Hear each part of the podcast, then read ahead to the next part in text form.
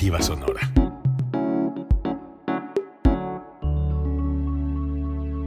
Código Libre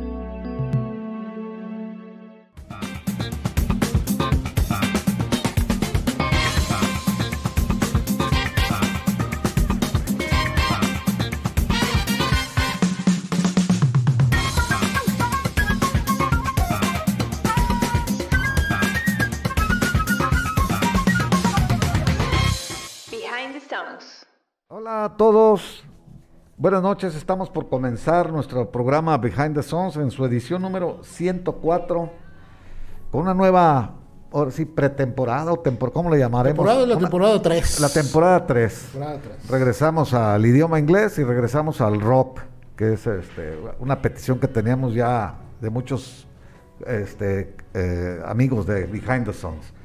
Entonces hemos diseñado un, un programa de- un- un- una serie de programas de, en forma de duelos entre bandas este, antagónicas, que así les decían en su momento, este, exitosas todas, y con más o menos con los mismos este, eh, contemporáneas y este y con la misma cantidad de, de- de seguidores, ¿no? Más o menos empatados en, en- en cuanto a popularidad y otras cosas. Gerardo, buenas noches. Pinta bien el programa, pues regresamos a lo que nos gusta también, a, lo que por lo que inició el programa, ¿no? Nosotros iniciamos con casi con estos grupos, que este duelo de Beatles contra Rolling Stones, que es el primer programa, bueno, pues son dos de las bandas, si no es que las más icónicas de, representantes del, rock ah, como tal, como género musical, y con sus matices que pues, en- salen y entran del blues, del hasta de la música disco, ¿no? Entonces, este, pues estamos listos, Gerardo. Buenas noches. Buenas noches, Jesús. Buenas noches a los que nos ven en vivo por Facebook Live y a los que nos están escuchando, eh, ya puede ser día, tarde o noche, en eh, las plataformas de Spotify, Deezer, Amazon Music, iHeartRadio, Google Podcast, eh, cualquier, cualquier otra, o en www.codigolibreradio.com. Estamos en una nueva etapa, ciertamente, esta nueva temporada, temporada 3, con este formato. Este es un formato de estamos retomando un poquito el concepto que en los 70s y en los 80s sucedía mucho en la radio mexicana, que eran, que eran horas ¿no? destinadas a un par de grupos y había ese, eh, no, es, no es una lucha, no es una batalla, era un enfrentamiento ¿no? donde Sí. tocaban melodías de ambos grupos y la gente votaba y decidía primero las canciones que sucedían ahí y posteriormente, bueno, qué banda era como más este eh, y se identificaban más con ella, ahora la banda, la banda favorita, ¿no? Hoy vamos a hacer el mismo formato también, en, van a ver en pantalla en un momento más la, la encuesta en la que ustedes pueden eh, votar cuál de estas dos bandas que elegimos para iniciar esta temporada, The Beatles o The Rolling Stones, cuál es su banda favorita. Entonces va a aparecer en pantalla, si usted tiene un dispositivo móvil, sencillamente táctil en su, en su pantalla, vota por, por la que usted considere que es la mejor. Esto es cuestión de gustos, vuelvo a insistir. Eh, y bueno, y al final vemos que, qué banda fue la, la favorita en, esta, en, este, en Sí, este y podríamos ¿no? hacer también un- una, no sé, mini encuesta también de ver cuál es la canción que de las que se van a tocar, la que más les gustó, ¿no? También. Independientemente de la banda que, que gane el, la- el duelo. Sí, correcto. Este, como el mismo formato, seis canciones, elegidas cuatro por la gente en una Sí. votación que se hizo anteriormente, donde había un balance de 10 y 10, las más representativas de cada banda, porque, bueno, sabemos que al menos las que nos tocan hoy, pues tienen un sinnúmero de, de éxitos o de sencillos, temas muy importantes. Y así fue elegido por la gente. Y después escogemos nosotros, una, una persona, una Jesús, una yo, para completar el sexteto de canciones de esta emisión número 104 de the Songs. Sí, y es bueno aclarar que eh, las canciones que se enlistaron para ser escogidas, yo agarré las 10 más, que más descargas tuvieron en Spotify, tanto de un grupo como de otro, así como venían, sin que hubiera, pues, es- sin que yo escogiera las mías ni nada de eso, ¿no? Entonces fueron las 10 más populares, por así decir, de la gente en, en todo el mundo, ¿no? Estamos hablando aquí de todo el mundo, la gente que... Entonces esas 10 de los Beatles y 10 de los Rolling Stones. Les digo yo esto porque algunas gentes pues reclaman, ¿no? De que, oye, no pusiste tal Sí, canción, no exacto. pusiste esto, otra. Bueno, pues no puede poner muchas, eh, que habíamos quedado que nada más iban a ser 10 de cada banda. para centrarnos pues un poquito en las más populares, ¿no? En las más, las más descargadas de, en esta plataforma que es Spotify. Muy bien, entonces, este, pues, ¿quieres comenzamos, Gerardo, para que Sí, empezar si con quieres, todo? Pues, Podemos ir empezando con este, este duelo entre The Beatles y The Rolling Stones, este, muy antiguo, pues, es- nacido desde la misma creación de las, de las bandas. Ya iremos platicando poco a poco durante el programa, aparte de la canción. Esta supuesta, y voy a poner entrecomillado supuesta rivalidad que hubo entre estas dos bandas inglesas, este, hay algunos detalles interesantes que ver y algunos puntos importantes para poder tomar una decisión y ver cuál de las dos mejores pues, es mejor banda, a menos a consideración propia. ¿no? Daremos algunos juicios, daremos algunas opiniones, algunos puntos de vista y por supuesto escucharemos tres canciones de cada uno. Sí. De cada uno, ¿no? Para Pa- balancear. para que sea justo, pues. Exactamente. Y pues vamos empezando con la, con la primera canción, ¿no? Pues la primera canción, y creo que en la votación lo fue así, ¿no? Y Ah, es, seguramente fue la que ganó. Fue la que ganó y seguramente yo creo que tuvo bastantes, eh, bastantes números en los votos. Es un tema del 65 y vamos a arrancar con I Can't Get No Satisfaction con The Rolling Stones.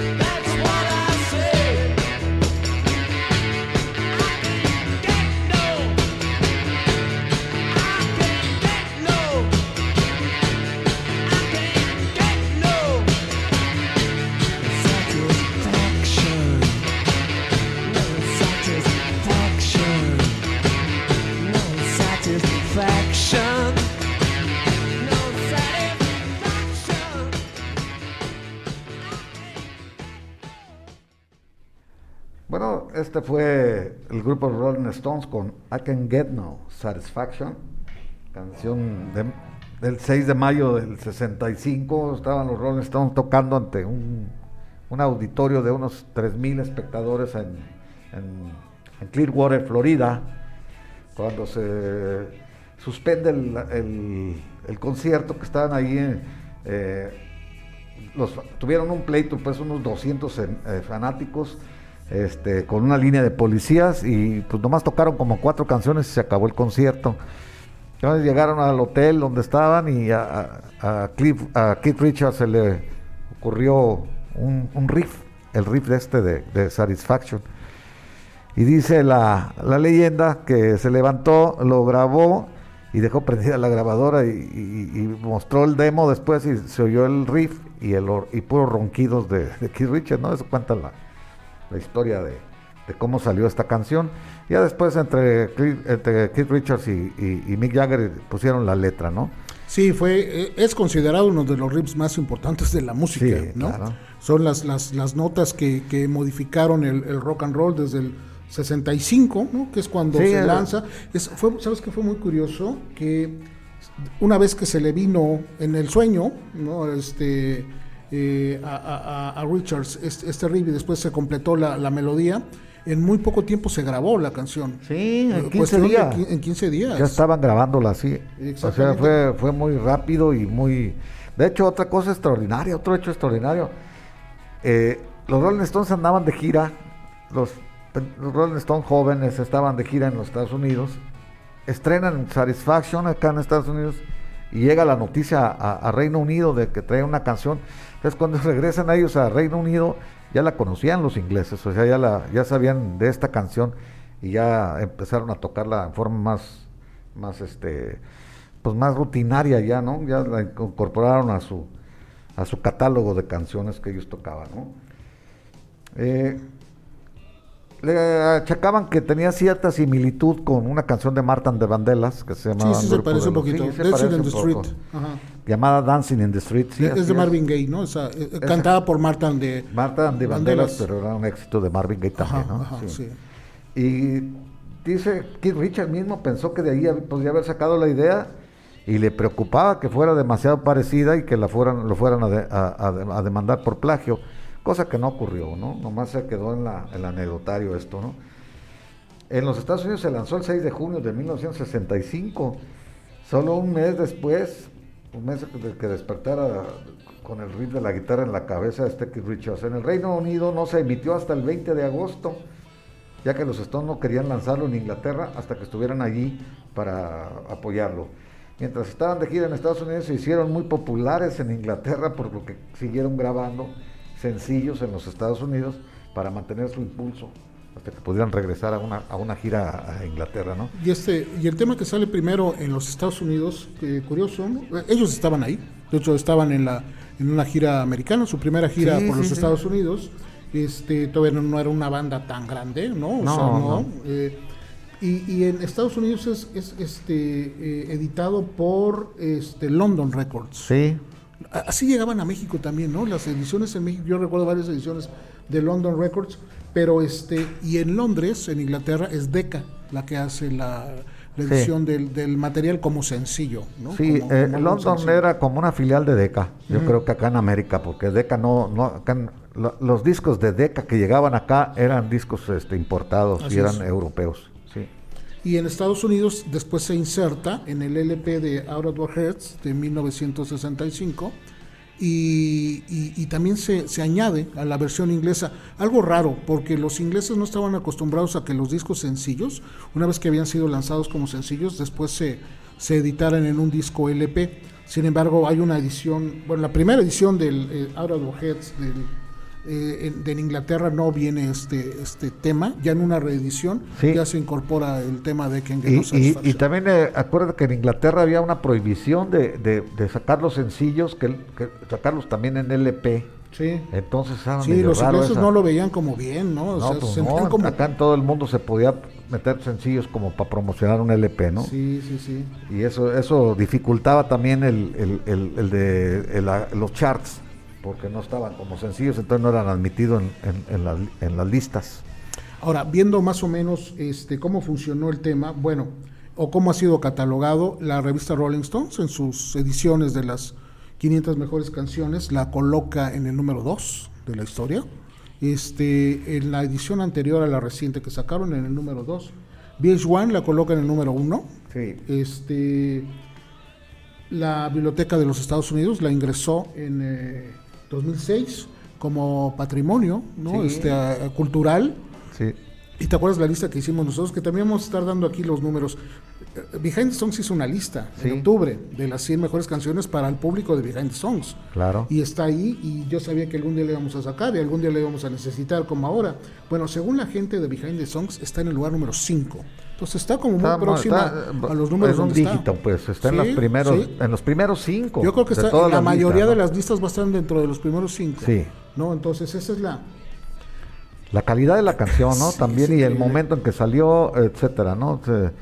Pues la canción no habla más que la insatisfacción, pues, de, un- de los jóvenes, ¿no? De, de, de que estaban queriendo un espacio en, en la esfera social, en la Así esfera de las artes, de todo. Querían un espacio los jóvenes y llegaron con todo esta, este oleaje de la bitlemanía junto con la, los Rolling Stones, ¿no? Hay una, este, un tema de Chuck Berry, este, 30 días, Sí. este, donde hay una línea donde menciona I don't get no satisfaction Sí. from the George. Este, dijeron que probablemente de había Que se le, es que ellos, eh, poquito, era ¿no? su ídolo, Sí, Chuck Berry, de, de los, de Keith Richards sobre sí. todo. Y dice que reconoce el que a lo mejor inconscientemente se quedó con la frase, ¿no? Y la, la colocó aquí. La colocó y como dices también inconscientemente se quedó con el riff, hizo algún ajuste, eso lo hemos platicado aquí. Hemos- Ese- ese- y ocurre ese- en muchísimas ocurre canciones. Y, y cada vez va a ocurrir en más canciones, por lo lógico, ¿no? Que está saturado el, el mercado de tantas canciones que inconscientemente las, las repiten y, y hay influencias muy, muy, muy evidentes en algunos grupos, ¿no? Otra de las cosas interesantes de este tema es que se utiliza por primera vez o por primeras veces el, el, el fuzz. Es un, un- un reverberador de, Sí. de guitarra, que es el que le da el sonido tan, tan especial, el Fuzzbox. Eh, y que después de esto se volvió sumamente popular, ¿no? De hecho, ese Pero- año las ventas de este Pero tuvo una vida corta, fíjate. Sí, bueno, Después sí. Se, se abusó, yo creo, de él, o, salieron y- cosas mejores. Salieron también. otras, Sí. otras cosas y otro tipo de pedales que, que, bueno, dieron otro sonido a las guitarras, pero este fue, fue importante en ese, en ese momento, ¿no? El sonido Sí. crudo que necesitaba. Dicen que, que cuando la ponía, ponían el riff, decía que, dice, lo refiere así Keith Richards, que pedía gritos, el, el tone, que para, para prolongar la distorsión, que, que no aguantaban los, los, los, este, los amplificadores comunes y corrientes que ellos tenían. Sí. La distorsión que ellos querían no la soportaban los, los equipos. Entonces Ian Stewart, que primero fue Rolling Stones y luego quedó como apoderado de ellos, o tenía funciones múltiples allí, se salió, dicen, allí en Los Ángeles a buscar y encontró en la, dice aquí, en la tienda de Eli Watch, no sé yo si sea un, un, este, pues un, un barbarismo o alguna cosa así, o si existiría. Eli Wallach es el, el actor, un actor que se llamaba. Eli Wallach, no sé si tenía una tienda, pero Eli Wallach Music City, es un lugar así, una esquina que así se llamaba, y apareció con, una, con la caja de, del, del, del fustón, que le llaman, de, la, de distorsión, y le dijo, prueba esto. Fue tan improvisado como, como simplemente eso ocurrió, que simplemente salió de la nada. Dice, ya nunca me metí en eso después, pues tuvo un uso muy limitado, pero era el momento adecuado para esta canción, es cierto. Ya el fustón ya no lo usaron, creo que lo usan en dos o tres canciones más, una en este mismo álbum y otra en el siguiente y ya no lo volvieron a usar. Por lo que te decíamos que probablemente encontraron otros, otros, pues ya otra tecnología ya menos, más, más este, acorde a lo que ellos querían.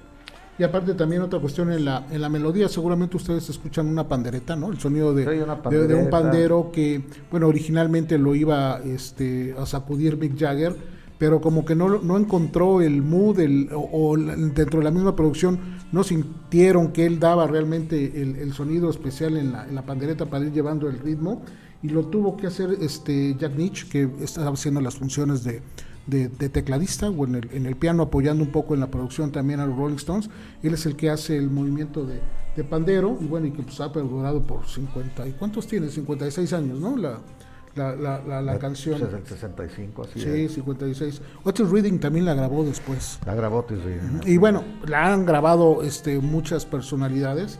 con al- algunas muy buenas versiones, este y ha habido unas versiones muy muy bizarras, ¿no? Este, hay unos covers Divo, esta banda de este de, de Ohio, tiene un cover bastante extraño, bastante bizarro. The Residents también es una banda muy compleja de este de pues no, no, no, no, no sé ni dónde catalogarla, The Residents, tiene una versión muy extraña. Britney Spears tiene una versión también este eh, mm, bueno, tirándole más al pop, que pues no se la crees mucho, ¿no? Hay hasta una versión de salsa con, con Frankie Ruiz. Creo que hasta Gloria Trevi hizo una versión en Ah, México. sí, creo sí, que sí. sí, ¿no? Y Bueno, este, pues eso sucede con estas canciones Claro. exitosas, pues soportan el paso del tiempo, sigue levantando a la gente de sus asientos, esta canción genera mucha energía, ya lo habíamos explicado en otros programas, eh, que pa- parece sonar uno reiterativo, pero es cierto, la inyecta un ánimo especial este tipo de canciones y no sé si sea que te traslada a la época, aunque tú todavía ni nacías, Gerardo, pero... No, tú no. Estabas muy chiquillo. Yo ya nací, ya me acuerdo de mi No, hermano. tú veías que todavía no nacía, de veras, todavía no, No, sí, pues. Ya estaba sonando esta. Mi hermano, un hermano que murió, él tenía los disquitos y yo los, yo los escuchaba, pero pues yo no sabía qué, le, qué, qué decía la canción ni nada, ¿no? Bueno, pues este, muy bien. Parece que tuvimos un poco de problemas, pero Va a seguir y también de una vez aprovechando la, la- la presencia de los que nos están viendo por Facebook, este ya lo saben, ¿no? Facebook hace eh, las cuestiones de, de, de, pues, parar la música cuando considera derechos de autor que después nos regresan. Eh, la, la transmisión completa la puede escuchar en www.codigoliberradio.com, ahí no para, ahí está. sí, ese, ese es en vivo. y Ese es en este, vivo, te- seguimos estando en vivo con las mismas condiciones. El chat se puede habilitar con nuestras participaciones aquí si es que vuelvan a ver a hacer un, un corte dentro de la canción y aquí es donde nosotros estamos este, participando. De, de- aprovecho de una vez para agradecerle al doctor Adame que nos manda 100 estrellas. El doctor Adame, fíjate. chava, qué bien. Este, Un abrazo. Sí, eh, bueno, está bien, qué bueno que nos manda estrellas, doctor. Muchas gracias y muchas gracias por estar conectado y también gracias a los que están conectados. La, la encuesta para que usted pueda decidir qué grupo es su, su favorito entre The Beatles y The Rolling Stones va a estar apareciendo periódicamente en la pantalla, los que están en la sesión en vivo, para que ustedes puedan tener esta, este acceso a la votación y al final, bueno, podamos decir, según el público, al menos en esta ocasión, quién consideraron que es la banda más popular o predilecta del público de esta sesión. Muy bien, entonces vamos a la segunda canción. La segunda canción, pues es también de las más este, exitosas de toda la historia y también este, con la que se reconoce mucho al, grupo. Ahora estoy hablando de. Ahorita vamos a desmenuzar un poquito la canción. Vamos a escucharla primero. Se trata de Yesterday con los Beatles.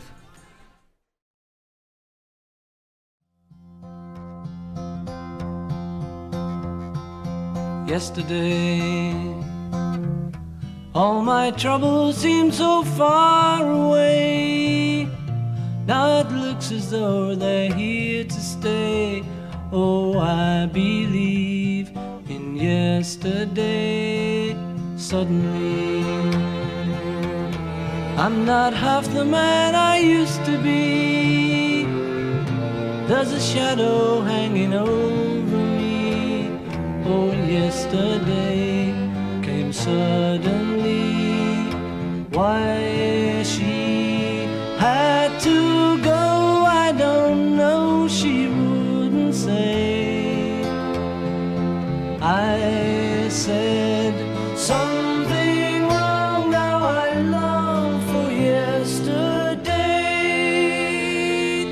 Yesterday. Love was such an easy game to play. I need a place to hide away. Oh, I believe in yesterday. Why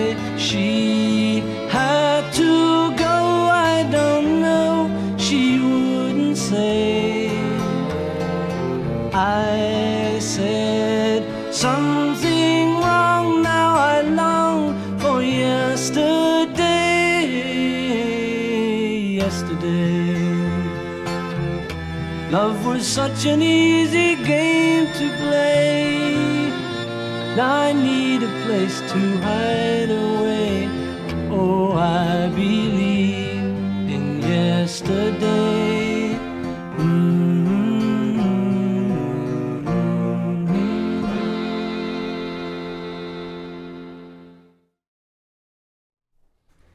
Bueno, este fue Yesterday con el cuarteto de Liverpool, The Beatles. La canción pop más versionada de toda la historia. De toda la En historia. todos los géneros y de, en de todos, los idiomas. todos los de- idiomas, así es, ¿no? así es. Se le conocen más de 3.000 versiones, más las que ni están registradas ni nada, ni que sea por ahí debe haber otras tantas, ¿no? Registra- según el libro Guinness de Records, ¿eh? Eh, durante años también fue la canción que con mayor cantidad de reproducciones en la radio de los Estados Unidos, hasta que en 1999 la publicación musical BMI informó que You, You've Lost That Loving Feeling del dueto Writers Brothers la había superado. Es muy extraño porque Sí, a mí también se me hace raro, ¿no? Es, anterior, la- es más vieja esa canción Sí, que Yesterday. Es más vieja. Es más vieja y que la haya superado en el 99, pues aquí juegan muchos factores, ¿no? También que, eh, cuánto- que- o sea, la popularidad de la, de la, del tipo de, de música que tocaban The Writers Brothers abarca públicos más extensos por la gente mayor. Era un dueto romántico, ¿verdad? De los finales de los 50 Así es. y principios de los 60 que también tienen varios primeros lugares por ahí.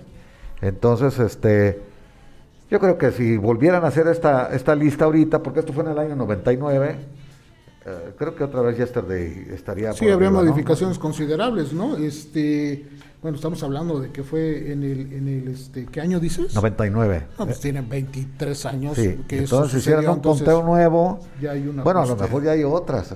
ya- incluso ya puede haber hasta otras que li- estén liderando, ¿no? Aunque, bueno, es difícil eso. Sí, este viene en el este Help, ¿no? En, En, el, el- álbum. en la, en la edición en la inglesa. edición inglesa que no aparece en la, No. en la, en la película, ¿no? Pero es donde, donde, donde viene ahí. Como todas las canciones de los Beatles están registradas Lennon y McCartney, sí. pero esta es una canción de McCartney, ¿no? De hecho, es la única canción donde él solo toca nada más. De los Beatles, no, ningún otro Beatle interviene en esta Así canción. es, es- es la, la única donde hay un solo Beatle. Sí. Hay algunas versiones, creo que de Led donde no aparece Lennon este, en, la, en la grabación final, pero en la única canción de los Beatles donde es una sola El persona solo, eh, sí. interpretando es el bueno y un cuarteto de cuerdas Un cuarteto de chelos. que, que George Martin eh, recomendó poner, lo cual McCartney no estaba muy de acuerdo en un principio, decía, oye, pues somos una banda de rock, pues sí, pero pues estás haciendo una balada, y yo creo que le daría una buena atmósfera y por supuesto No, que tuvo lo, mucho más razón que- que lo hace. No, George no. Martin, sí. Por cierto, George Martin cumple hoy años de fallecido, son este cinco años, seis años de Murió, que- muy- murió arriba de los 90 años. Sí, murió un 8 de, de- de- de marzo, entonces, este, por recordar también el cerebro eh, musical de los de los Beatles, ¿no? El verdadero quinto Beatle. El verdadero quinto Beatle. Sí. Pues Era el arreglista musical, era el que aprobaba los, los proyectos y todo, ¿no? Para meternos un poquito más con la con la el encuentro que tenemos, el enfrentamiento entre Beatles y The Rolling Stones es un tema que se ha tocado casi desde que las bandas empezaron a, a- a surgir o a volverse populares. Hay libros dedicados única y exclusivamente a este tema. ¿eh? Sí, sí, Sí, sí. hay, hay un libro de este John Macmillan, que es un profesor de la Universidad de Georgia, que se llama The Beatles and the Rolling Stones, la rivalidad más grande de la historia del rock. Es un libro editado con algunos puntos de vista y algunas recopilaciones de datos para tratar de encontrar este, este tema. Y también hay otro que se llama The Beatles Stones, un duelo, un vencedor de Yves Delmas. O sea, es un tema que sí ha generado polémica y yo creo que con una intención, evidentemente desde un inicio, una, inicio, una, una intención vendedora, una intención Claro. de mercadotecnia, porque, bueno, si quieres podemos empezar ya a dar algunos puntos de vista, cuál podemos considerar que puede ser. Bueno, aquí hay que, hay que eh, reconocer que en primer lugar salieron el mismo año, nomás que Beatles pues, debuta primero eh, profesionalmente los Stones también se formaron en el 62, igual que los Beatles, pues ya en forma, ya como Beatles, pues ya, co- ya como cuarteto con incluido Ringo Starr. Entonces, este, se crean como una antítesis pues de uno del otro, ¿no? Como un alter ego que le llaman, ¿no? El otro yo, los Stones tenían fama de más pendencieros, más este dedicados a otro tipo de público, más este menos formal, los Beatles Brian Epstein les puso traje, les puso corbatita y todo, y, los peinó, ¿verdad? Y los, los puso guapos, porque así era la, la, onda de él que tenía y que le funcionó perfectamente, por crearon una imagen bastante comercial y vendible, ¿no? Y los Stones pues quisieron hacer lo, lo opuesto, aunque también de vez en cuando se ponían su trajecito y se ponían su corbatita. Eh, sin embargo, eh, atrás de todo esto, pues era, era, era algo planeado, ¿no? Eh, No era, realmente no se odiaba ni nada. No, no, no, De hecho, era, no. era gente que se admiraba mutuamente. Sí. Lo dijo, lo todos en sus biografías, pues en, lo- en las entrevistas lo han dicho que, que to- se juntaban incluso. Claro. como amigos se juntaban y to- dice, era, era curioso ver que los Stones este, tocaban canciones de los Beatles y, y los Beatles canciones de los Stones, ¿verdad? Que no De hecho, admiraban. bueno, sí, de hecho, este, I Wanna Be Your Man, que fue Sí. el primer tema de los Rolling Stones, Sí, sí. es compuesta por Lennon y McCartney. Imagínate. El primer tema de los Rolling Stones. Cuando los Stones empezaron, no tenían en mente, tampoco los Beatles, porque los Beatles en su primer disco pues, metieron muy pocas canciones de ellos, ¿no? Sí, Casi. Sí, más covers. El 80% son, son este, covers de, otra- de otros autores. Y, y- y los Stones así empezaron, hasta que les llegó el. el- el- ¿cómo le- del 20, les cayó el 20 al productor y al director de ellos, eh, de que hicieran sus propias canciones para tener un, un sello distintivo, ¿no? Y sí les funcionó, pues lógicamente, ¿no? De hecho, esto tuvieron más colaboraciones. En la canción de este All You Need Is Love. Sí. Ahí está. Está bueno, ahí video, ¿se cantan los Canta- ahí- cantan Jagger y Richards en los, en los- en los coros, ¿no? sí, bueno, sí, también está Kid Moon, está Graham Nash, Eric Clapton, ¿no? Pues, Pero están hay ellos los figurando todos eh, este, eh, en los Eric coros. Clapton también. Hay una película que hicieron los Rolling Stones más adelante que se llama Rock and Roll Circus. Ah, sí. Donde está es la un- banda es de una Diddy Mac. gira, es una gira que hicieron. Y, es- y está grabada porque Está es una, grabada, es un hizo DVD, con- sí. y, y en esa hay una aparición única de una banda que se llama The Dirty Mac, Sí. donde está eh, John Lennon, Eric Clapton, eh. Keith Richards Keith Richards. y es. Mitch Mitchell en la este En el- en la batería, en la ¿no? batería. Entonces sí tenían relación, o sea, a fin de cuentas, como bien dices, eh, era, era muy difícil. Yo creo que era más difícil, te voy a decir, esa es mi interpretación para los Rolling Stones. Creo yo que en el aspecto creativo eran más poderosos los Beatles y en el aspecto energético eran más energéticos los Rolling Stones. Ahí estamos Sí. como empezando a, a Digamos sopesar que un poquito. era, los Beatles eh, optaron por la balada pop y la balada romántica, como esta canción de Yesterday. Y mientras los Stones pues optaron por más, más este música, más rock, más rock and roll incluso. Y ¿no? siempre trataron de manejar esa, pues esa figura, ¿no? De lo blanco y lo negro, el yin, el yang, ¿no? Ese, ese, ese balance que debía de haber, y creo que lo manejaron muy bien. Bueno, podemos recordar, las canciones de amor eran de los Beatles, ¿no? Canciones más sexuales eran de los Rolling Stones, ¿no? Este, ¿qué otra cosa pudiera ser? Aunque luego los Stones de, de vez en cuando se aventaban una baladita No, no, para, sí, sí, que, claro, para claro. que la gente supiera que también este, eran capaces, ¿no? A través de las lágrimas, a Steve Go By le hizo sombra a Yesterday, pues un poquito, para que vieran que también había arreglos de cuerdas. Ah, sí. y, y es una balada, pues, sin, acústica, pues. Sí, y, y aparte también, bueno, sus ciudades de origen, ¿no? Liverpool, Londres, era también otro punto. Otro antagonismo. Otro antagonismo, este, mientras que los Beatles manejaban una este, eh, esencia, un misticismo, más en su etapa este, de, psicodélica, de ¿no? psicodélica y su acercamiento al hinduismo. Los Beatles, digo, Rolling Stones estaban canta- cantando simpatía por el diablo, ¿no? O sea, Sí, entonces, las satánicas las majestades. satánicas sí. majestades. Entonces era contraponerse. Y porque, aparte era también ya más de hard rock, pues el, el- el- lo- se decantaron un poco por el hard rock los, los Stones, más que los... Y los, Beatles por más este místico, lo que tú dices. Sí, y, y- y en ese sentido que tú comentas, los Beatles, creo, yo considero que se arriesgaron más en su última etapa, tomaron más riesgos musicalmente hablando. Los Rolling Stones no. Te fijas, trata de buscar su carrera, no, no, no tenían realmente un, este, un riesgo. Ellos como que le iban a la segura con el blues y con el rhythm and blues y rock and roll. Como que ahí se acomodaban y su género realmente no se movía. Y, y The sí, sí experimentaron con, con grabación, con este, musicalidad, con instrumentos, con otro tipo de, sonidos. Entonces eso creo que puede ser. Y sí tenían mejor este también estudio, tenían mejor ingeniero de sonido. Pues, mejor ingeniero de Ahí estaba sonido. Alan Parsons ya al final de Claro. la carrera, ¿no? Y, Claro, claro. Y bueno, y tenían el y tenían la cercanía de y- George y- Martin. Y, George Martin, que no tenían los, los otros, ¿no? Exactamente. Eso sí también cuenta mucho a su favor. Sí, pues decir quién fue mejor quién no es. Bueno, Ro- eh, Keith Richards resumió muy rápido. los o sea, esta discusión se, se acaba muy rápido. Dice: Los Beatles, ¿hace cuánto que ya no existen, cabrón? Y nosotros Sí, de estamos, hecho, ese ¿eh? es- Ese, los Beatles es una banda de rock que duró 10 años Y nosotros somos una banda de rock que llevamos 60 Y sigue, años. toca y sigue tocando, ¿no? Todo sucedió a partir de pues- una de una entrevista que le hizo Howard Stern a, a Mick Jagger y volvió a salir nuevamente, perdón, a Paul McCartney y volvió a salir nuevamente el tema, ¿no? Paul McCartney decía, creo que somos mejores y Howard Sí. Stern decía, sí, lo confirmo, son mejores y pues Jagger tenía que responder, ¿no? Pues sí, pero ¿quién está tocando y ya no Sí, toca, ya los ¿no? O sea, quedaron en el olvido. o se sea, vamos ahí, este... Sigue la rivalidad en ese sentido, Pero, pero, es pero una... también es un juego. pues. Así es, a fin de cuentas está como, como manejado, ¿no? Sí, Vamos con la tercera canción, Vamos Jesús. con la tercera, sí. La tercera, pues es otra vez el cuarteto de Liverpool, de Beatles, y vamos a escuchar Let It Be.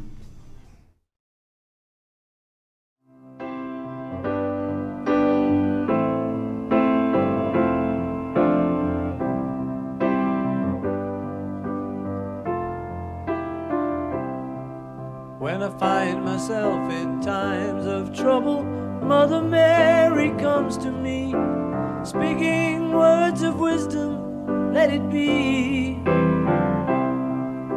And in my hour of darkness, she is standing right in front of me, speaking words of wisdom, let it be. Let it be, let it be, let it be, let it be. Whisper words of wisdom, let it be. And when the broken hearted people living in the world agree, there will be an answer, let it be. For though they may be parted, there is still a chance that they will see.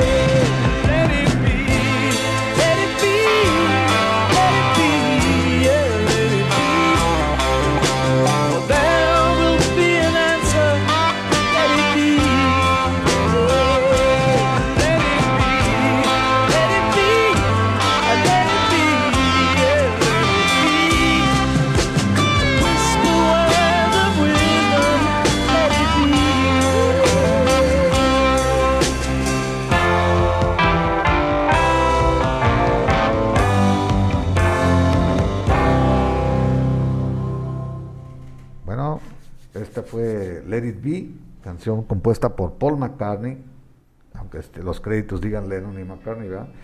Eh, Paul se inspiró en su madre, dice, generalmente todas las, todas las reseñas dicen eso. Su madre que se llamaba María, que murió cuando él tenía 14 años. Y mucha gente pensó que cuando hace la de Mother Mary, que dice la frase Mother Sí. Mary comes to me, que era una referencia bíblica cuando la escucharon, pero parece que se aclaró un, un día Sí, matando. o incluso también cons- consideran que pudo haber sido una, este, Una alegoría de una un alegoría viaje de droga, ¿no? De la, de la marihuana. Sí, ¿no? porque Mother Mary le decían también en, en el, en el slang Así es. a los, cuando menos acá en California sí, sí le decían así, yo no sé si, en- seguramente en el Reino Unido también, Sí. eh, como luego les dicen de otros modos ya también. Y, y bueno, pues es una canción positiva debido a su inspiración. Una noche, dice que dijo Paul que estaba paranoico y ansioso, que soñó, tuvo un sueño en el que vio a su mamá, que estaba muerta, que había tenido, ya tenía 10 años muerta, pues, y que más o menos ella vino a él en su momento de angustia, hablándole palabras de sabiduría, como dice la canción, whisper words of wisdom, dice la canción, murmurándole palabras de sabiduría, que le trajeron mucha paz cuando él lo necesitaba, pues. Fue este un sueño dulce lo que lo llevó a comenzar a escribir esta canción. Un dato curioso, los Beatles no la estrenaron, fíjate. La estrenó Aretha Franklin, la reina del soul, la grabó pues en diciembre del 69 y fue lanzada en el álbum The Girls in Love with You en enero de 1970, dos meses antes que la lanzaran los Beatles. Sí, es uno de los datos curiosos. No es tan este, conocido, o sea, no es tan popular este dato No. como que todo se supiera. Este, pero sí, ahorita Franklin les ganó por unos. me- Bueno, no es que le haya ganado, había evidentemente una, una condición Lo, lo cierto es que la grabaron los Beatles antes, pero no la publicaron. lanzamiento. Eh, habían decidido que iba a ser el testamento musical de los Beatles, el álbum de Let It Be. Por eso la, la- la sacaron hasta, hasta después, incluso después que Abbey Road. Pero eh, Aretha Franklin sí saca su versión antes que, el- que los Beatles publicaran el, el disco, ¿no? Y bueno, la versión de Aretha no tiene nada que ver. Este, se había concebido esto como también con arreglos de, de metales y todo, y no, a- al última los desecharon y no quisieron. Y, y Aretha Franklin y su grupo sí les metió unos metales. Y otra, les cambió mucho. La canción es muy diferente, pero bueno, sí, sí, sí la estrenó primero Aretha Franklin. La, la, la canción, este, bueno, ya se notaban ahí las rencillas y los desacuerdos Sí, ya. este, creativos, obsérvalo así, desacuerdos creativos entre, entre la, la banda. Y esta canción no le gustaba a John Lennon. Na- nada. No, o sea, Y, y decía que era alusi- alusiva a lo religioso, que Sí. él no quería eso ahí en los, en los Beatles. Exacto.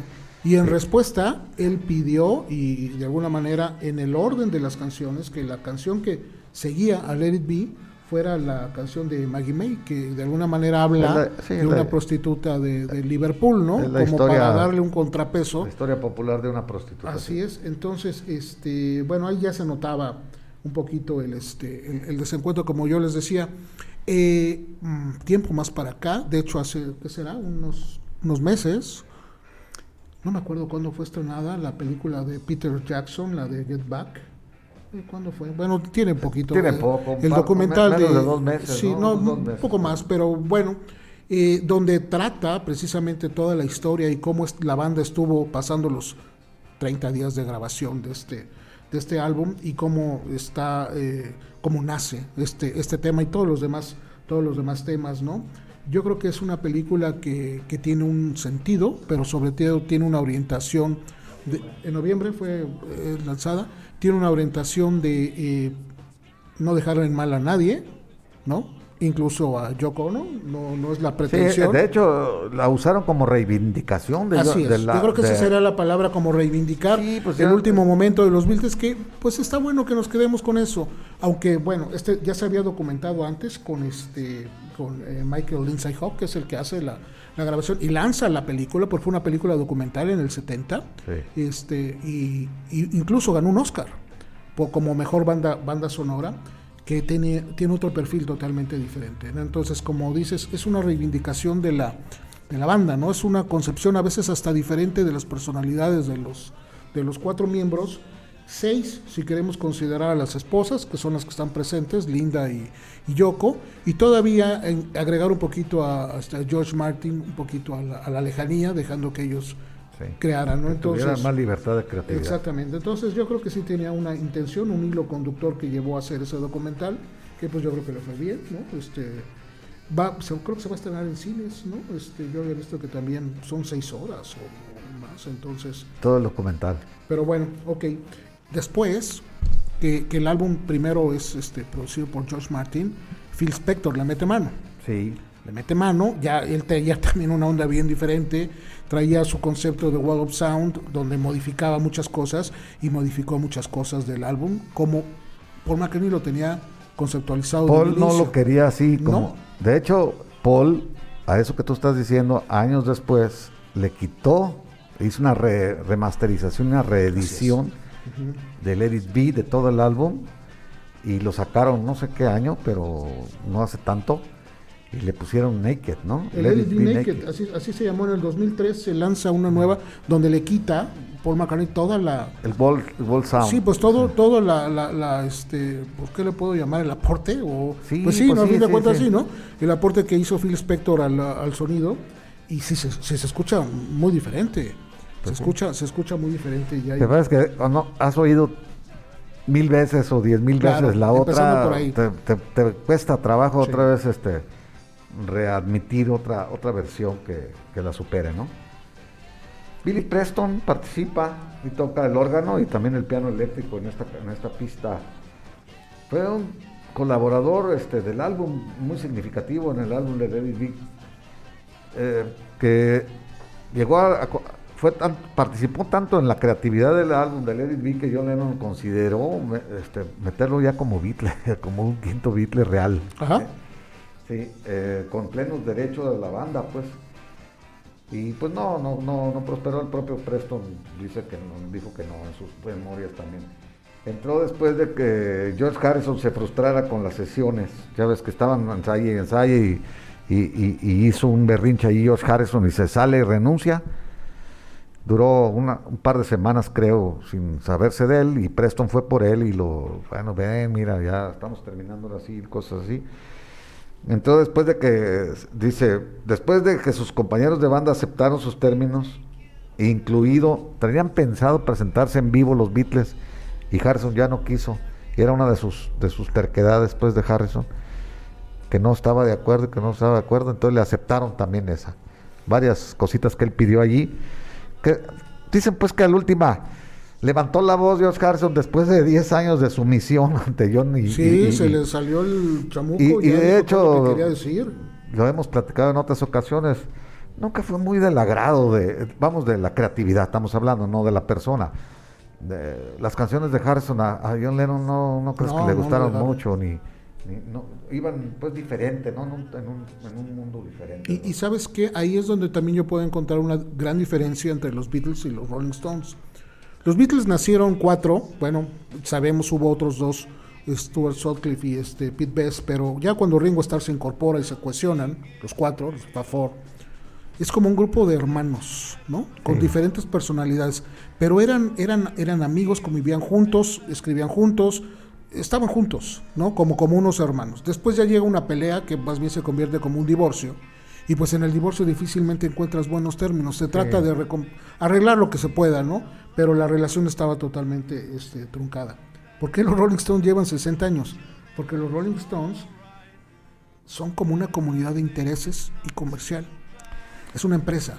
Sí, para ellos supieron diferenciar bien Los, lo que los era. Rolling Stones no, no- no eran amigos. O sea, a pesar de que Jagger y Richards se conocen desde muy jovencitos y coincidieron en las secundarias y empezaron juntos, realmente no son amigos. Y no se diga este eh, Wood, Ron- este, este, Charlie Watts, Watts, o sí. bueno, Ron Wood entra después. La personal Bill Wyman tampoco se prestaba como para hacer una conversa. Ellos sabían que se tenían que juntar para, para tocar, para grabar discos, para llenar estadios Es- y es- para es generar difícil, dinero. Es difícil no ser amigo cuando tienes 60 años tocando juntos, ¿no? Yo, yo sí creo que son amigos, pero como te como que sabían muy bien poner una barrera entre la amistad de las puertas para afuera y la, la música, el negocio aquí de las puertas para adentro. ¿no? muy bien, sí, o Yo sea. me imagino que así sí demarcaron muy bien sus límites y eso los ha mantenido. Y lo juntos. entendieron. Los Beatles no. Los Desde el Beatles momento no. cuando este Brian Epstein fallece, eh, eh, comercialmente los Beatles se empezaron a desmoronar también en ese aspecto comercial de dinero, de contratos. Y experimentaron también el LSD a grandes dosis. Entonces ahí se- complicó les- mucho, ¿no? Les dio creatividad, les dio todo, pero también les dio trastornos de la personalidad, también hay- hay muy manifiestos, pues este.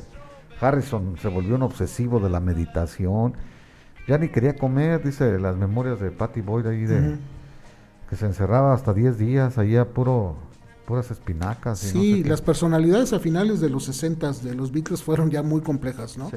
Los Rolling Stones no. No, ellos estaban en la, estaban festejando Paul- todo lo que Paul hacían. jugó la, siempre la versión del niñito bien, ¿no? Del, del que estaba siempre bien, pues Paul como que fue Pues más... no lo este, sé.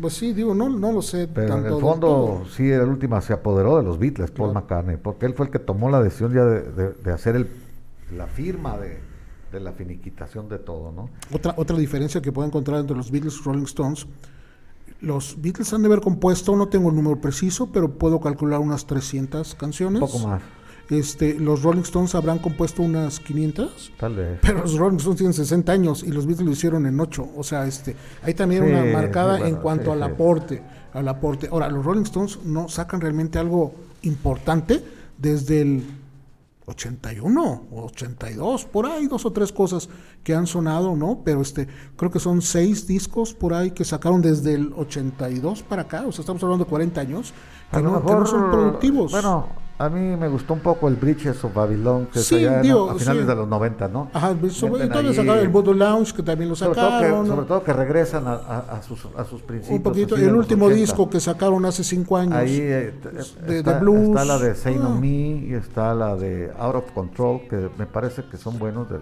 el Bridges of Babylon. pero pero no, no se genera el, el- el boom Ah, que no. los primeros temas que son los que siguen tocando en sus conciertos. Si subimos un concierto ahorita, un set list, las canciones tienen 50 años para atrás, ¿no? Este, porque es la que las gen- la gente sigue pidiendo y lo vemos ahorita. en Sí, la- lo- en la a, lista, a los ¿no? Stones los ha mantenido, pues, el, eh, eh, vamos, es por lo que están juntos todavía, porque llenan estadios, siguen llenando Sí. estadios, y, y eso ya, ya su fuerte es la presentación en vivo. Ya no, las canciones ya no, no han hecho nada nuevo y, y- y como tú dices, lo poco nuevo que hicieron ya, ya tiene 15 años, ¿no? O sea, más. Entonces ya no hay nada nuevo. Tengo un comentario aquí de eh, Samuel Vanderbilt Hernández. Se dice que los álbumes de The Beatles del 65 al 67 fueron la época dorada de experimentación Sí. del cuarteto por las sustancias que probaron, ¿no? El Rubber Soul. ¿no? Pues El Rubber Soul y- álbum y- y- y el. Revolver, ¿no? Sí, el Revolver, Rubber Soul Exactamente. y el Sgt. Pepper, Así sí, lo dice, ahí- fíjate. Rubber Soul con marihuana, Revolver con ácido y el Sgt. Pepper con LSD. Sí. Pues yo creo que ahí están Ahora, los eh, eh, eh. Cuando se refieren al ácido es el LSD, ¿no? El ácido lisérgico. Entonces, sí, desde Revolver ya se ven las influencias este, psicodélicas y en el álbum blanco inclusive, inclusive hay, hay, hay, hay psicodelia también. Entonces, sí, ahí fue cuando más duro le dieron al LSD y que fueron a la India también a, a impregnarse allá de, de meditaciones y otras cosas, ¿no? Muy bien. Eh, este, metieron la cítara en, Sí. en algunas canciones. Sí, sí, ritmos hindús. Sí. Están, este, seguimos con música, ¿no? Tema, tema 4, Jesús, ¿te parece? Bueno, ¿la quieres presentar? Ah, todavía no es tu canción, Todavía pero bueno, preséntala, todavía- esta canción La es muy- presentamos, bueno, sí. estábamos hablando de, de este George Harrison, ¿no? De este, su personalidad eh, inhibida un poco, de su necesidad de componer, la cual los Beatles le, le bloqueaban, ba- básicamente Lennon le bloqueaba el acceso, eh, sin embargo él ya traía eh, algo, algo guardado. Y una de las cosas que traía guardado es precisamente el tema que vamos a poner hoy, en este momento, que se llama Something. Something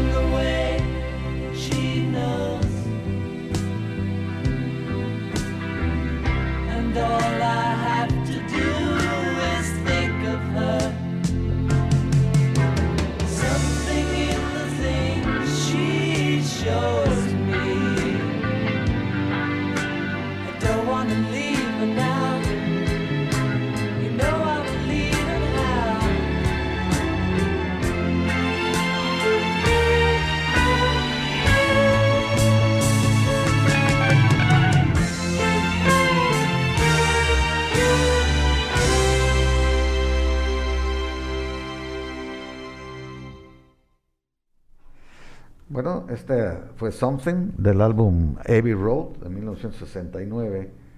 Un gran, un gran esta canción. Para muchos es, en algunas listas encabeza la mejor de los Beatles inclusive, ¿no? Es cuestión de gustos también. Frank Sinatra dijo que no había la canción romántica más fregona de todos los tiempos era Something. Lo dijo Frank Sinatra. Aunque luego también, un día en una presentación dijo que de Lennon y McCartney, Something. Y no, pues no es de Lennon y McCartney, es de, es de Harrison, ¿verdad? Pero bueno. son- Esas, esas referencias de, de- de gran canción también Ringo Starr eh, consideró y, y declaró alguna vez que Something y When My Guitar Gentle Whips, ambas de, este, De Harrison. de Harrison, eh, las consideraba las mejores canciones jamás escritas. Paul Simon también decía que eso era una obra maestra eh, eh, compuesta. Elton John dijo que fue una de las mejores canciones de amor de todos los tiempos y como bien dices Frank Sinatra que también la interpretó, la interpretó y la, y la grabó y junto con este Elvis Presley también tiene una, Elvis una Presley versión también, Shirley Bassey, muchísima gente tiene versiones de Something con extraordinarias. ¿eh? Eso no. Y sí, bueno, pues Something. eh, le preguntaron si se le había compuesto a Patty Harrison en el 69. Se sonrió nada más, vaciló un poco y dijo: Bueno, quiz- muy, muy probablemente que sí se la compuse a Patty, ¿no? Dijo así nada más en, en el 69. En, en su libro de 2007 de Wonderful Tonight, George Harrison, Eric Clapton y, y yo, así se llama la- el libro, de Patty Boyd, eh, es un libro biográfico, escribió, George Harrison escribió una canción llamada Something. Me dijo con naturalidad que la había escrito para mí, me pareció hermosa y resultó ser la canción más exitosa que jamás haya escrito, con más de 150 versiones. La versión favorita de George fue la de James Brown, también la, Ah, hay una versión esa es la que más Brown, le cierto. gustaba a, Harrison. Sí, sí. El mío fue la de George, por supuesto, que me la tocó en, en nuestra cocina. Pero de hecho, para entonces nuestra relación ya estaba en problemas. Desde un viaje a las Ram con el Maharishi Mahesh Yogi en la India en el 68. George se había vuelto obsesivo con la meditación. A veces también estaba retraído y deprimido. ¿Y sí? Fue cuando se dio la ruptura, pues un poquito después, que ya, ella, dice ella que pasaba 15 días, 22 días sin verlo, y ahí en la misma casa. Era muy extraño ya. Patty Boyd, que era, bueno, fue una, una, una musa, Sí, ¿no? pues de Harrison. de Harrison y de Clapton. Y de Clapton. Porque también era de, la de Leila y Wonderful Tonight también están dedicadas a ella. Y hay otra que no recuerdo cuál también, de- que le decían que era de ella también, de Harrison, no recuerdo cuál. Sí, una- un, un- triángulo muy, muy curioso, pero pues a fin de cuentas resultó en, en brotes creativas. Se lanzó como sencillo, fíjate, Con- curioso, pero ¿no? con doble cara A. Exactamente. Era- ahí no le dieron B a ninguna, Come No, Together. Come y- Together y, eh, sí, así Exactamente. es. Se lanzó como sencillo y pues fue un gran éxito de los sencillos que todo el mundo tuvimos, ¿no? O sea, te daba mucho gusto encontrar un sencillo como ese, que las dos canciones te gustaran igual. Sí, Estaba también Get Back y, y Don't Let Me Down, lo recuerdo perfectamente. Entonces estaba Hey Youth con Revolution también, buenas canciones.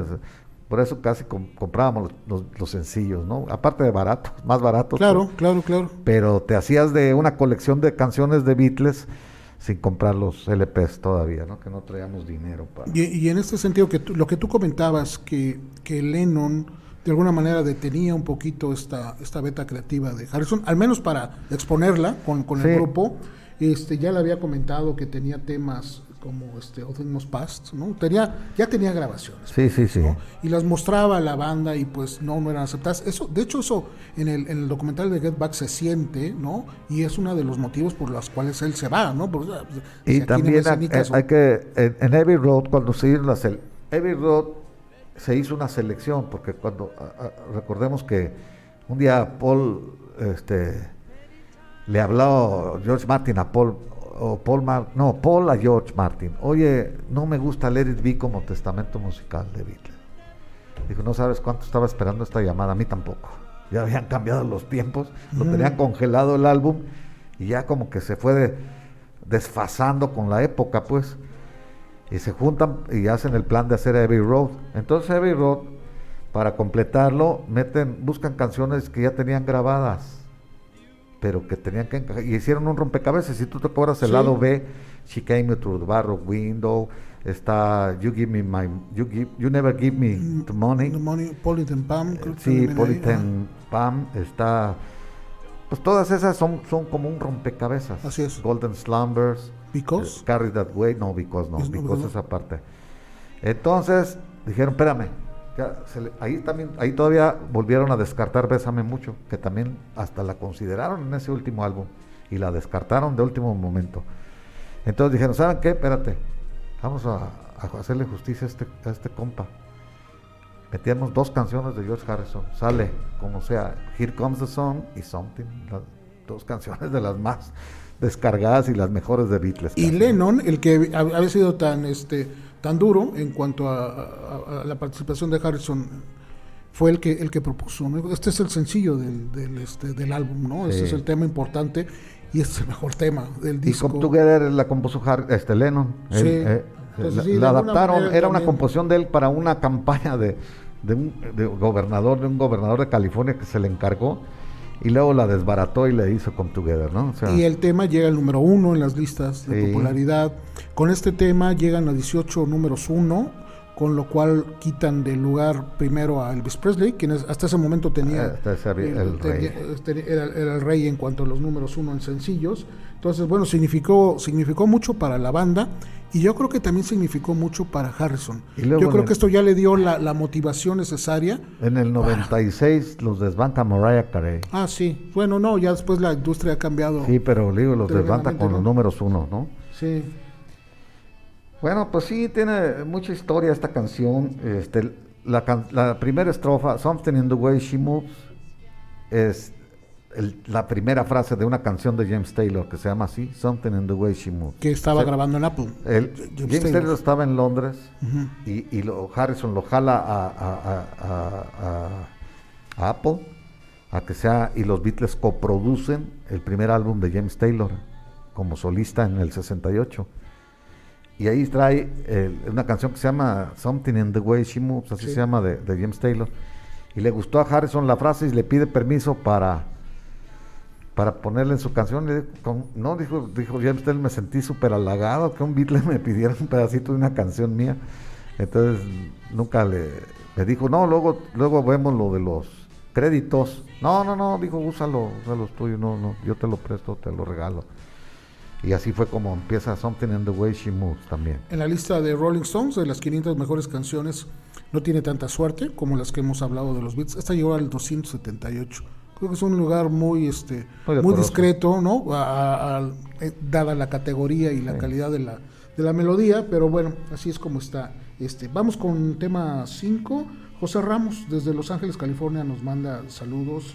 Este, gracias, gracias José Ramos. También tenía unos aquí pasados, deja ver si los alcanzo a localizar. Este, Ya estamos ahorita fuera de... No, ¿O ya- está- o ya regresó? No, estamos, estamos, este, estamos aquí. Fernando León también es desde, desde Chiapas, León, Natalia. Navarro conectada también. José Luis. Hernández nos pregunta que si, si los Beatles fueron a Oaxaca. Pues hay una leyenda, ¿no? Que dice que fueron a, a- a comer más que hongos. los Beatles serían dos. Yo creo que no eran los cuatro No, Beatles, no, no, ¿verdad? los Sí. cuatro definitivamente no. Ahí la, la leyenda marca que fue Lennon. No saben si fue con McCartney o con Harrison, pero es una, sigue estando como una leyenda. Fueron a visitar a María Sabina, aquella Sí, este, chamana, chamana, la que- chamana que, usaba que- hongos alucinógenos para entrar en éxtasis.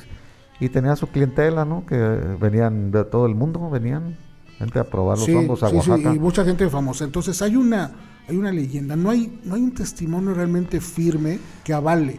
Después de eso, una vez se eh, comenta la historia, salieron de Chiapas, hicieron una travesía por carretera, llegando incluso a un poblado cercano al Estado de México, donde se detuvieron un- una pequeña población a, a comer.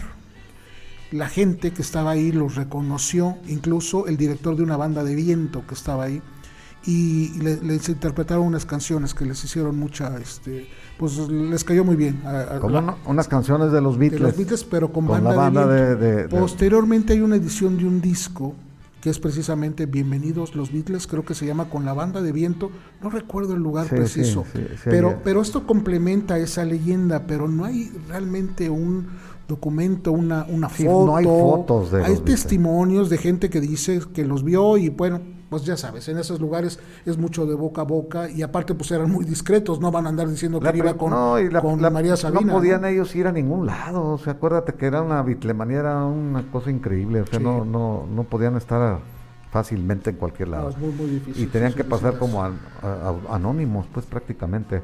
La primera vez que yo leí o, o supe algo al respecto de esta leyenda fue que estaban en Acapulco, John Lennon y tal vez George. Me, me- me inclino a pensar que si el otro era alguien era George.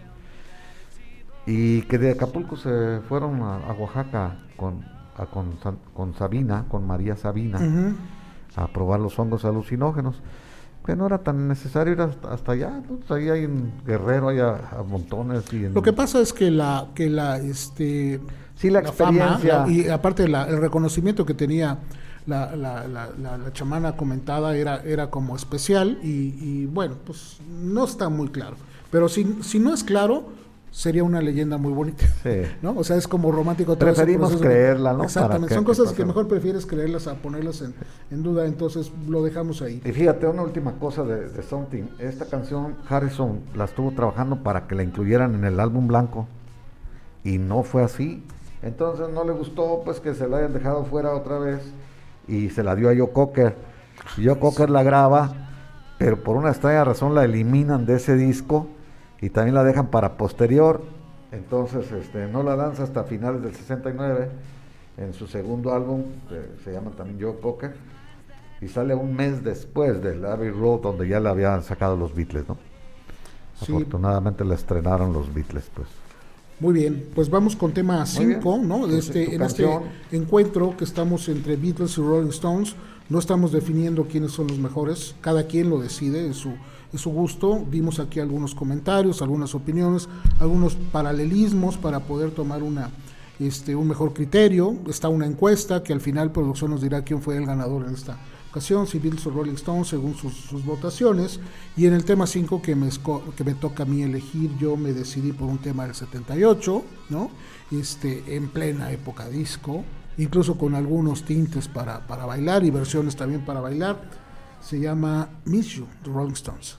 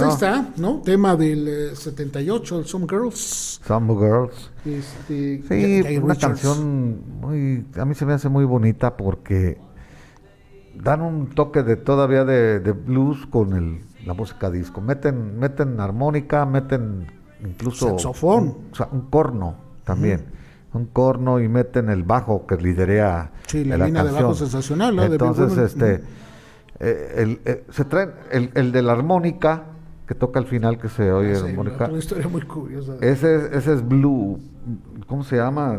Sugar Blues le decían a ese, a ese armonicista. Y era, un, era uno que tocaba en el metro, ahí en París. O sea, su verdadero nombre era James Whiting. Y, y lo, se lo jalaron, alguien ya lo había oído y dijo, "No, esto me gusta para que toque aquí. Y le dieron pues este un lugar ahí en la canción. Mel Collins en el saxofón, e Ian, Ian McLagan en el piano eléctrico. Collins había tocado con King Crimson, McLagan había estado en la banda Faces con el guitarrista Ron Wood. Y Sugar Blue era de Harlem, pero tocaba en el metro de París. Cuando alguien de la discográfica de los Stones lo escuchó y lo llevó a las sesiones. Sí, de La- hecho, eh, Mel Collins, el que Sí. mencionas ahorita del saxofón, las dos últimas veces que estuvo King Crimson aquí en México, él, él venía, Él con, venía con con ellos King nuevamente retomando el papel. La línea de bajo, los cornos y la batería le dieron un sonido disco que a muchos fanáticos no les gustó, pero también lo impulsó a lo más alto de las listas. Qué curiosidad, ¿no? Que un- una parte de, tu, de tus seguidores hayan enojado porque se viraron un poco los Stones hacia la música disco, pero también esa, ese viraje los llevó a, a otro público. Exactamente, a conocer un público diferente. Los llevó hasta el número uno, Sí. nada más. Qué curioso. Y esa pues. fue una tendencia este, recurrente, en- principalmente entre el 77 y el 79, donde bandas de rock se aprovechaban un poquito del, del boom, ¿no? de la tendencia que era la música disco, como lo hizo Rod Stewart con I Think I'm Sexy, como lo hizo Kiss con I Was Made sí. for Loving You, donde incluso, bueno, eh, el sencillo normalmente es de 7 pulgadas, son estos Claro. discos pequeños Sí. Empezaron a producir sencillos de 12 pulgadas porque tenían duración hasta de 7 o 8 o 9 minutos. Los remixes que Los le llaman. remixes, porque era ya una extensión de esta canción precisamente para que pudiera ingresar a las pistas de baile y los DJs las, las pusieran, ¿no? Para la gente las, las bailara. Bob también fue el que hizo la, la- el, el remix para hacer el, el disco o el sencillo de 12 pulgadas, que repito, pues ya duraba 8 minutos, ¿no? Este, este tema de...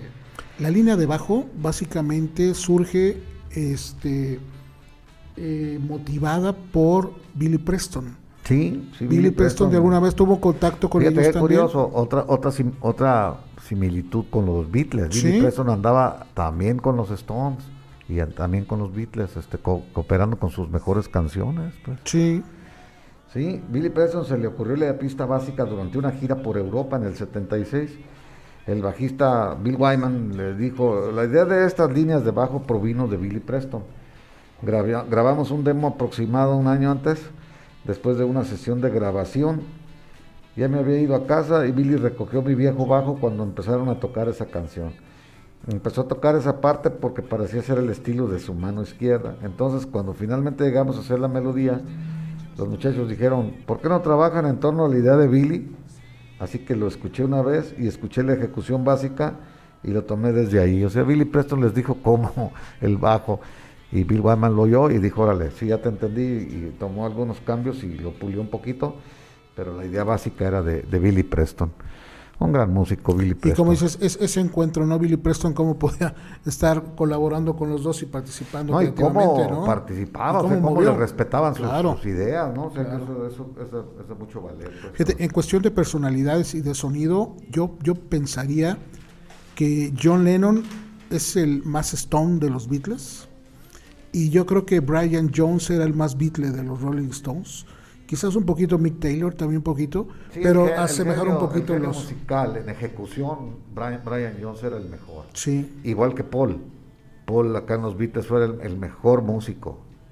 Paul era bajista, era teclista y era guitarrista. era el mejor, también. sí, de, de los Beatles. Y era, era, era un, un virtuoso Sí, de, sí, su- sí, de sí, sus instrumentos. y Brian Definitivo. Jones también era, era, era, era el, y el- dominaba varios instrumentos Brian Jones y, y John Lennon era como más subversivo más energético con una más impulsivo por eso lo, como que era como más Stone Ah. de los Beatles y por- hacer estas- sí te entiendo, y por eso se llevaban ¿no? bien ellos. Sí. Este, este tema, antes de, de- de terminar, eh, lo, lo estuvo promoviendo en el 78 más Mick Jagger. Mick Jagger fue como la imagen y la cara de Rolling Stones durante ese año porque Keith Richards tenía problemas legales, ¿no? Sí. Está- tenía una demanda fuerte en Canadá por posesión de drogas, que incluso estaban esperando una sentencia este, complicada, ¿no? Que bueno, a la, a la banda le iba a afectar tremendamente. Eh, al final, por eso él no, no, no aparecía, él estaba pues, más preocupado por esas cosas.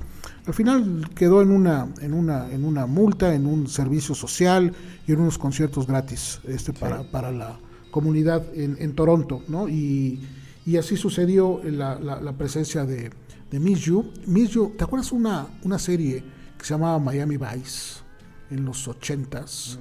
Este, Miami Vice, donde salían dos, dos- era una serie policíaca, fue muy popular en mediados de los ochentas, el, el- que fue muy popular también por el soundtrack que sonaba en cada, de los, cada uno de los capítulos. El primer capítulo, con esto empieza la serie, con, I Miss, con Miss You de los Rolling Stones, y termina con In the Air Tonight de Phil Collins, y pues se mantuvo mucho tiempo esa serie Pues casi Pues, por ah, el puro soundtrack. el los soundtracks eran maravillosos, ¿eh? maravillosos. Si quiere más información de eso, en la página de Behind the Songs hay una, hay una nota precisamente de eso y de algunos músicos que aparecieron en esa serie a mediados de los 80 María Vivales Miami Vice. Ah, este, el- no me acuerdo era con. Dan Johnson. Dan Johnson, Ya me exactamente. acordé, sí. Y Philip, eh, ay, se me Miami. Vice.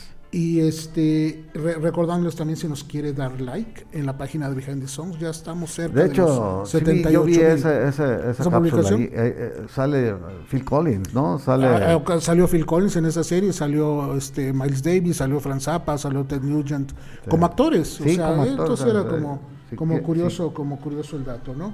Ok, bueno, pues es lo que Por tenemos. razón tenía de- tanto pegue, pues ta- también eran populares. Claro, bien, bien, bien manejado. Fue el último número uno de los Rolling Stones en los Estados Unidos, Sí, en el ok. 78. Vamos a dar gracias, Gracias, de todos modos, aunque gracias. ya se nos acabaron los Se tehuacanes. acabaron, ¿verdad? Pero ya la otra semana debe de haber más, Tehuacán. Pero bueno, ya pues, seguramente para la próxima semana tendremos Para otra las- dotación de Tehuacán eh, Y de Aguadanubio. y ¿no? de Agua Danubio, Así es. que son los, los- nuestros patrocinadores. Agradecer también a, a página de, fe- de Fase 3 Fase 3. y de Inédito. Inédito FM, que nos- que nos alojan cada- que nos, nos hacen el favor de retransmitir. Y ahora, también. bueno, también este, pues han de tener como cuatro o cinco transmisiones del día de hoy, porque pues, Sí.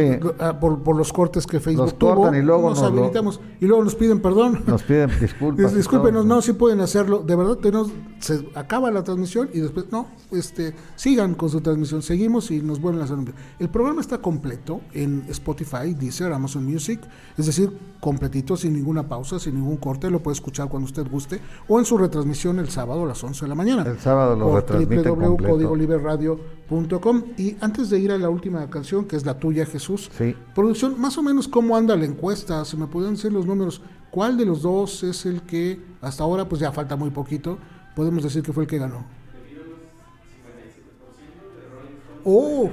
¡Qué, pe- qué pegado! 53 por 47. Los Pues Beatles sí, ganan por ganan 53, por ciento. 57% y los Rolling Ah, Stones con el 43. 43. Ah, ya. Ah, pegado, pero estuvo Bueno, no, no está tan, tan desfasado. Eh, bueno, pues también pusimos canciones muy icónicas de, ambos, ¿no?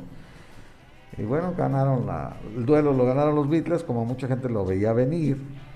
Pero bueno, también tiene que ver aquí muchas cosas, muchos este, imponderables, como eh, la, la edad de los que votan, ¿no? O sea, si ya estamos más o menos maduros los que votan, pues ya tienen más, más ventaja los Beatles. Sí, así es. Entonces, muy bien, nos despedimos y le damos las gracias a todos y, y los que se conectaron con nosotros, aunque sea por ratitos, porque nos estuvieron muteando y nos estuvieron bloqueando el, el programa, que luego, luego nos daba la entrada otra vez, este, aquí hicieron bolas los, los de la cabina, ya no sabían ni qué hacer. Sí, y agradecer a Cabina que estuvo muy al pendiente de estos Estuvo- temas para recolectarnos rápidamente y que sigamos, al menos en la transmisión de Facebook, porque el programa, eh, el podcast está completito y, y- y sin falla. Último tema, que es el tuyo, Jesús. Sí, yo escogí, voy a hablar un poquito de la canción, Gimme Shelter, es mi canción del álbum Let It Bleed de 1969, que es para mí el mejor álbum de los Rolling Stones.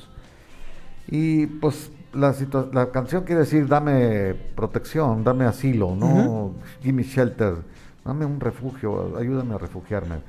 Y se trata de un malestar político que vivieron en ese tiempo, pues todo social, la época. Estaba la guerra de Vietnam, los disturbios raciales en los Estados Unidos, lo de Charles Manson. Mick Jagger canta sobre, la, o sea, en esta canción, como la necesidad de refugiarse de tantas malas noticias, una tormenta de malas noticias, pues. Keith Richards escribió la mayor parte de esta canción, tocó la apertura con una guitarra electroacústica inspirada en una de las favoritas de Chuck Berry. Mary Clayton es la vocalista, la, femenina que aparece ahí, que es extraordinaria eh, canción ahí, eh, arreglo a quien se le haya ocurrido. Es una cantante de gospel que hizo coros para varios artistas, incluido Ray Charles. Tuvo un papel regular en el programa de televisión Cagney and Lacey, también era actriz de los años 80 e interpretó una sirvienta en la película Made to Order. Mary Clayton dice sobre su aparición en esta canción, los Stones estaban grabando a altas horas de la noche en Los Ángeles, California, donde decidieron usar una vocalista femenina para cantar con Jagger en la pista. Clayton, que estaba embarazada en ese momento, recibió una llamada y fue llevada a la sesión. Apareció con rulo, tubos, ¿cómo le llaman? Sí, tubos, Venían ¿no? tubos en la cabeza. Apareció con rulos en el cabello y una pijama de seda. Estaba dormida. Y Jagger le explicó que estaría cantando la línea donde dicen rape, eh, murder, eh, o sea, donde habla de violación, de asesinato. eh, y pues ella se sacó de onda y pues, ¿qué, qué están cantando? que Está solo un tiro de distancia, que también dice. Hizo una toma de su línea y luego decidió sacarlos de la, de la habitación. Ponen esa, esa frase como diciendo, ahorita los reviento a estos, ya cuando calentó. En la siguiente toma, esta vez entregó una voz escalofriante, una octava más alta de lo que le dijeron, y se quebró en- al decir la palabra murder. Se quebró ella. Esto se le puede escuchar alrededor del, del 304, o el 3 minutos 04 de la canción. Y si- incluso se puede escuchar a Mick Jagger impresionado cuando hizo "Uh", por el grito que pegó ella, ¿no? Tan impresionante. Los Rolling Stones no lanzaron esta canción como sencillo, por lo que nunca llegó a las listas. Curiosidad.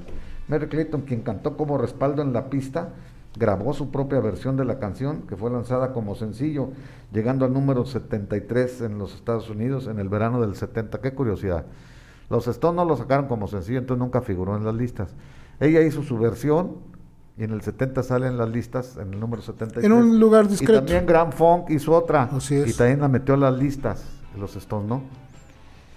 Entonces, este, bueno, pues es una canción que, que me encanta a mí, es la canción que Pa- para mí es una de para mí es una de las mejores canciones de los Rolling Stones, de las Y- primeras y- y- tres. Y si yo para mí digo que es la mejor, aparte está entre las cinco mejores de todos los tiempos, de todas las bandas. Ah, entonces para ya mí. tienes un lugar muy sí, yo también la considero. Yo lo he visto, a los Stones los he visto tres veces en vivo y las tres veces esta canción se lleva, se lleva la noche. Sí, ¿no? es espectacular. Ahora traen una cantante, no recuerdo el nombre, la negra que vino aquí a México, también una grandota que dice, también un show de- con Mick Jagger al cantar esta canción. No recuerdo su nombre, también es muy famosa ella. Y bueno, esta canción la, la rompe con, en todas las, las presentaciones. Give Shelter fue el nombre también de un documental, ¿te acuerdas? Que hicieron los Rolling Así, Stones. de- así, de- de la esa gira pel- de es una película 69. que se dio en los cines, sí, Sí, en el recuerdo. 69. Había imágenes de Altamont, de, Sí, ese, fallido concierto. Donde asesinaron a, un fanático, persona. sí. Y, y un, un dato curioso de ese, de ese filme es que en la producción, como crew, como ayudante, asistente, estaba George Lucas, ¿Sí? que posteriormente sería un gran y un famoso curioso. director, director de cine, ¿no? Muy bien. Muy bien. Eh, también Martin Scorsese, otro conocedor de la música, lo mete en varias, en tres de sus películas famosas, Goodfellas, Casino y El Infiltrado, ¿no? Departure. Entonces, esta canción ha, ha entrado en las, en las, en las películas de, de Scorsese. Muy bien, entonces nos despedimos con Jimmy Shelter, con los Rolling Stones.